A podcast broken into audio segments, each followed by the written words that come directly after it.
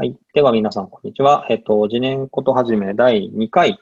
えっと、始めたいと思います。このポッドキャストは、えっと、次年経営って何なんだっていうことを、えっと、次年経営研究会の発起人の一人である私、山田の立場から語っていこうというシリーズです。でえっと、今日の聞き手は、えっと、前回に続き、かなさんに来ていただいてます。よろしくお願いいたします。よろしくお願いします。よろしくお願いします。で、えっと、ここからは本編中身を話していきたいなと思うので、えっと、前、この1本15分から20分ぐらいうん。を目安にした中で、うん前半は何かのテーマについて僕がある程度メインで一旦こう、こんな風に見えているよとか、こんなことが大事だと思ってるよって説明をさせてもらって、うんで、後半そこで、あの、わかりづらかったなって思うところとか、あと、なんかこの辺をもうちょっと聞きたいとか、うん逆に湧き上がってきてこれを喋りたいとかでもいいし、なんかかなさんと一緒に喋りながら、なんか多角的に見えていくみたいなことができればなというふうに思っています。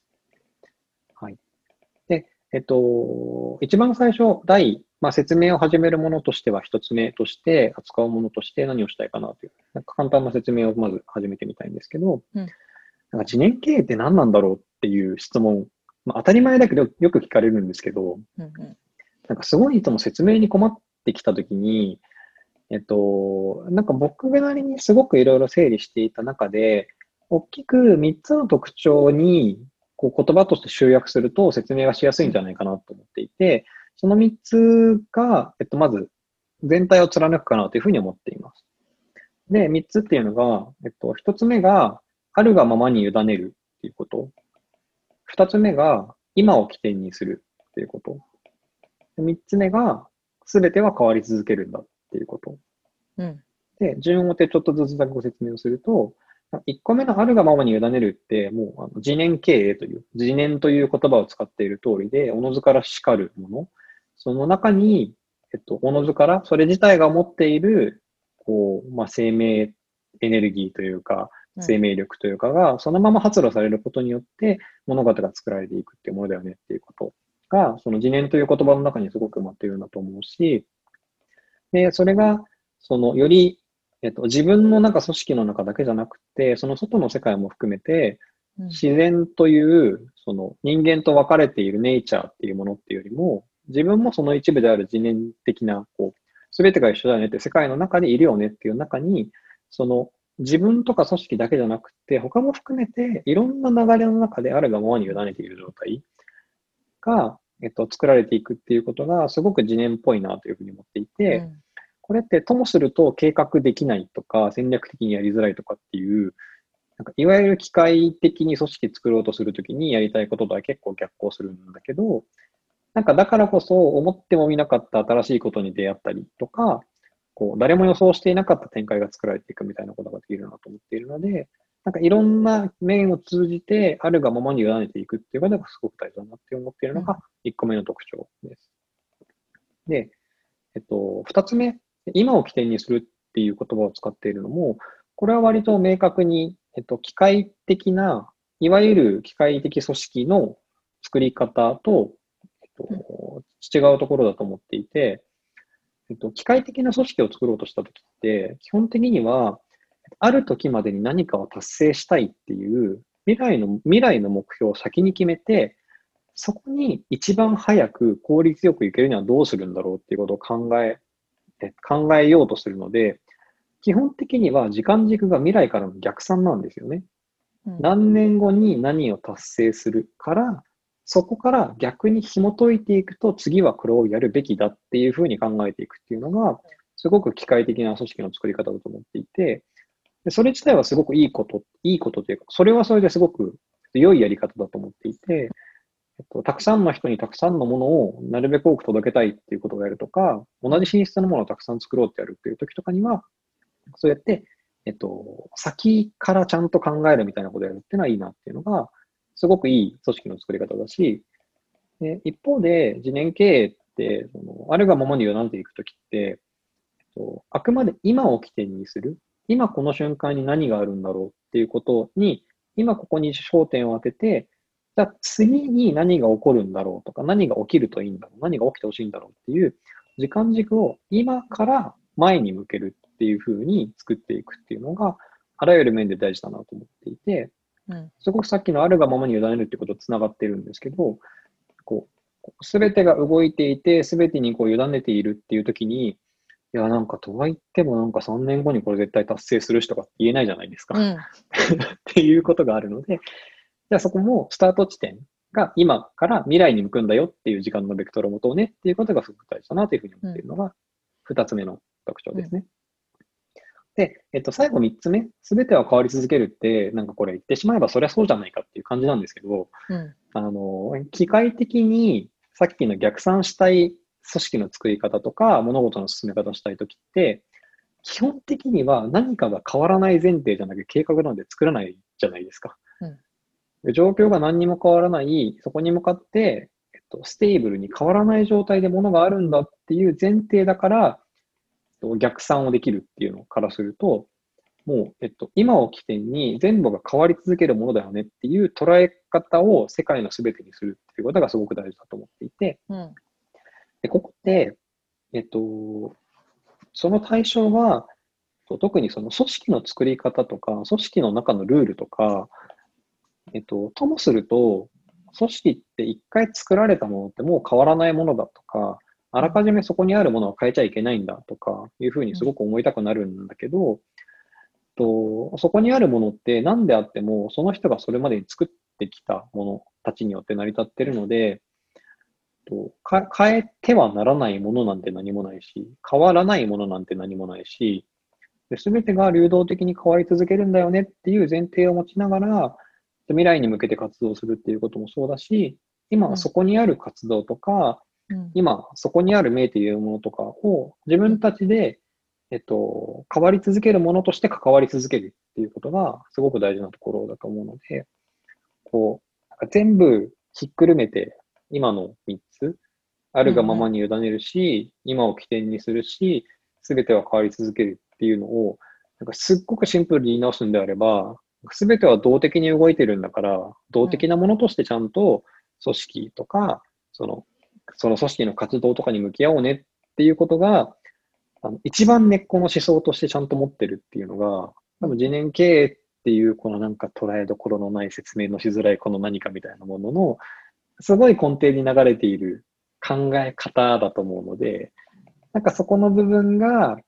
うん。もうもうちょっと一緒に活動していればだんだん分かってくるよねではなく、うん。こう、道しるべとしてなんとなくこんなことかなっていう感覚がつかめてくると、こう、あれやこれや言っているいろんなことの根底にある価値観みたいなことがなんとなく伝わってくるかなというふうに思っています。うんという感じだと思っていますが、一通り聞いていただいて、うんご質問、コメント。そうですね。もうちょっと聞いてみたいなって思ったのは、今の3つって合わせるとともすると、こう、流れに身を任せてそのままにしといてくださいみたいにも聞こえかねないなっていうふうに。に聞こえたあのそういうふうに捉える捉え方もあるなと思って、そのあるがままに委ねて今に集中しつつその変わっていく流れの中にいる時のなんかその自分の在り方ってどういう在り方だといいのかなと思って、そこのところをもうちょっと聞きたいなと思いました。なるほど。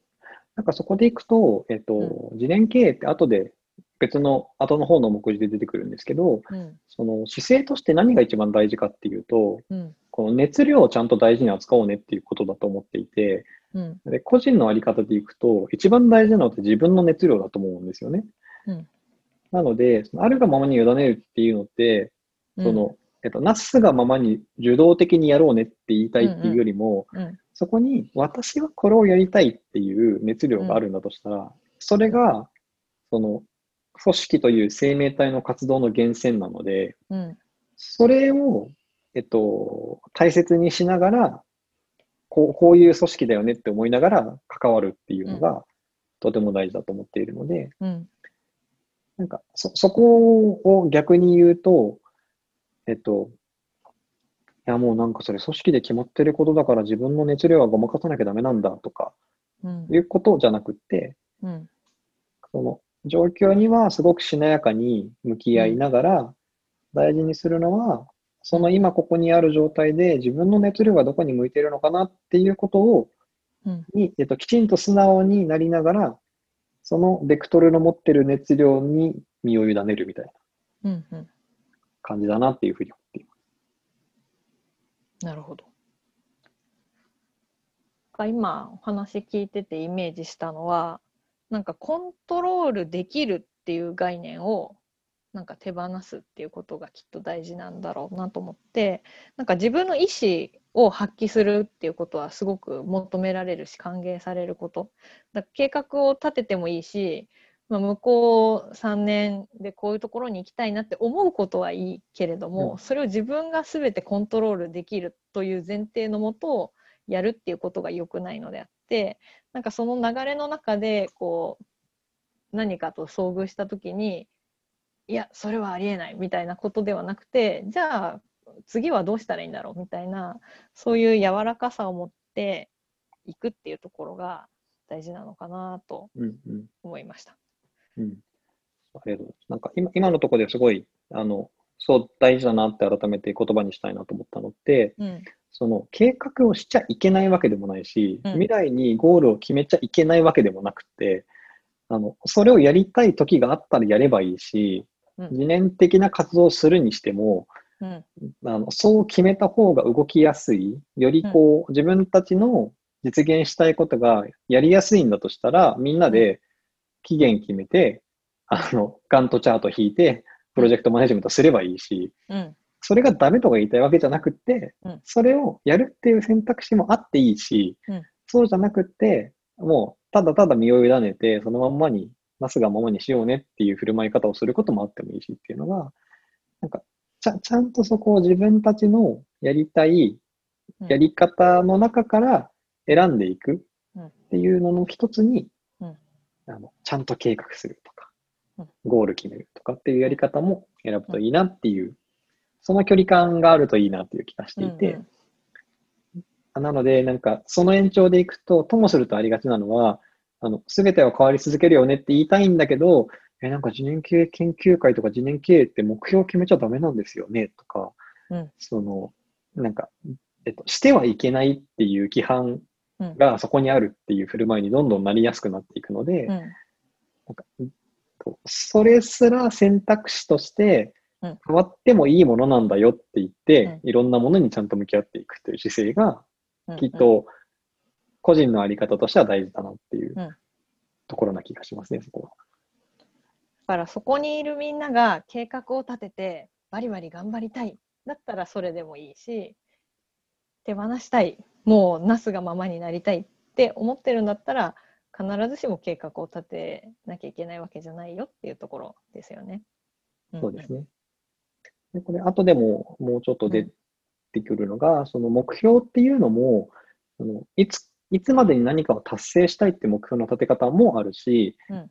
今ここのこの状態をずっと持続したいっていう目標の立て方もあって、なんかどっちでもいいよねっていうものだねってって思いながら目標時代とも向き合ってほしいし、うん。でどちらかというと目標は状態だよねって言ってる方が自年系的な振る舞い方はしやすいなという気がするんだけど、うん。さんが今まさに言ってくれたみたいに、い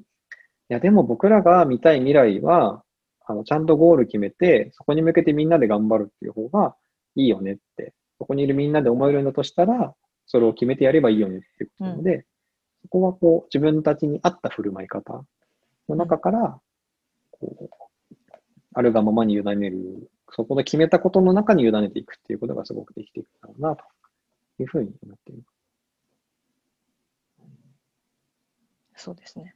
なんか耳を澄ますスキルが大事なんだ。今何が聞こえてるかなみたいな。まあ、自分自身の心に対してもそうだし、自分がいる、まあ、その集合体、組織というか、の中でも何が今聞こえてるんだろうていうところにうんうんこう耳を澄ますっていうのが必要だなって思いました。はい。ありがとうございます。ということで、えっと、いろいろこれ語ってみると語りたいことがいろいろ出てくるなっていう気づきもありつつ、えっと、大体こんな感じで、えっと、一つずつ切り口を取りながら、僕なりにこう考えていますっていうのと、かなさんに聞いてもらったみたいに、こういうことですかっていうとか、うん、こういうことな気がしましたみたいな対話をしながらうん、少しずつ立体的に見えてくるようになると、次年経営初めの取説みたいな感じになるといいかなということで、えっと、いえっと、今回2回目か。2回目はこんな感じでやって、次回以降またもう少し違ったところで切り取ってみたいなというふうに思います。